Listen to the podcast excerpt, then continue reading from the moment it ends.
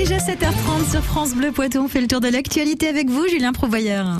Et bon, bonjour Angélique, la météo, euh, une chaude journée encore dans le Poitou. Très très chaude, très ensoleillé, quelques petits nuages, mais ne vous y fiez pas, ça ne va pas apporter d'ombre. Les températures continuent de grimper. On fait un point complet juste après ce journal. Les sapeurs de pompiers de la Vienne en renfort en Gironde. Un deuxième groupe de pompiers est parti hier lutter contre les incendies.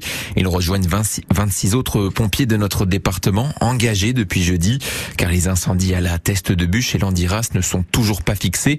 La situation inquiète même et de plus en plus de nouveaux villages sont évacués parce que les flammes se rapprochent dangereusement des habitations ou parce que la fumée rend l'air irrespirable. Et parmi ces évacués, il y a Laurent, habitant d'Ostens dans le sud-est de la Gironde. Comme ses voisins, il a dû partir et vous allez l'entendre, il n'en revient toujours pas.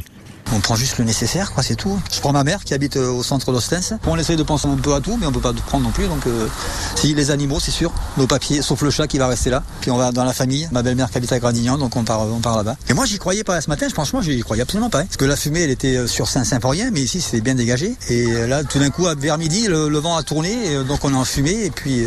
C'est votre première évacuation? Ah ouais, non, comme ça, oui, oui, oui, oui, vraiment, ouais. Mais même là, on n'y croit pas. Hein. Là, on fait les valises, on part, mais on n'y croit pas. On y, on croit pas, non. Jamais je pensais qu'on partirait comme ça. C'est pas possible. On ferme tout, on a bâché la piscine, on peut pas faire plus. Hein. Voilà, donc là on est parti pour euh, je sais pas combien de temps. Et les températures caniques caniculaires attendus aujourd'hui et demain ne vont pas ranger les choses.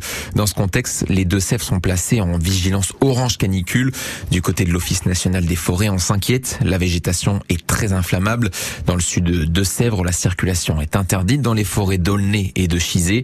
Le risque d'incendie est trop important. L'accès est donc interdit à tous les véhicules sur l'ensemble des routes de ces forêts.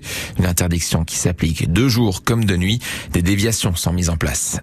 Justement, du côté de Mel dans les Deux-Sèvres, les pompiers sont intervenus sur un feu de chaume en bordure de la départementale 1.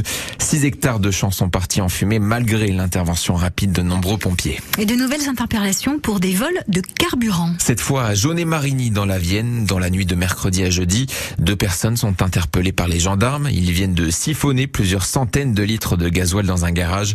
Ils vont être présentés à un juge au tribunal de Poitiers. L'émotion était vive hier à Bressuire. La ville a rendu hommage aux cinq victimes de l'incendie d'un immeuble la semaine dernière.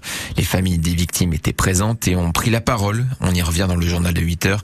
Côté enquête, les investigations se poursuivent pour déterminer les causes de l'incendie, mais le procureur prévient, cela pourrait durer des semaines, voire des mois.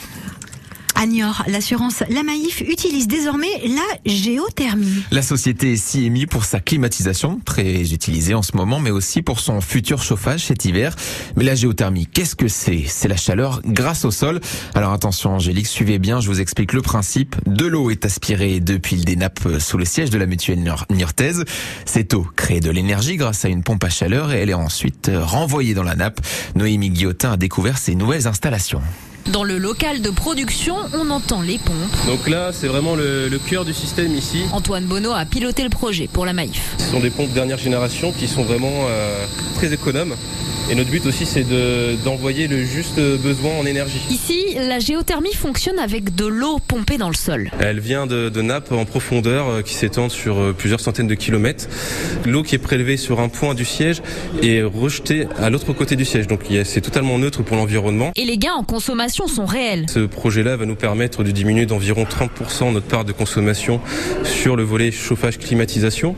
Ça représente environ euh, la consommation en électricité annuelle de 140 foyers et aussi ça éviterait l'équivalent de 36 allers-retours Paris-New York en termes de carbone. Les économies sont aussi financières. Ce projet représente un investissement d'environ 6 millions d'euros amorti en 7 ans d'après les calculs de la Maïf et ça, c'était avant la flambée des coûts de l'énergie.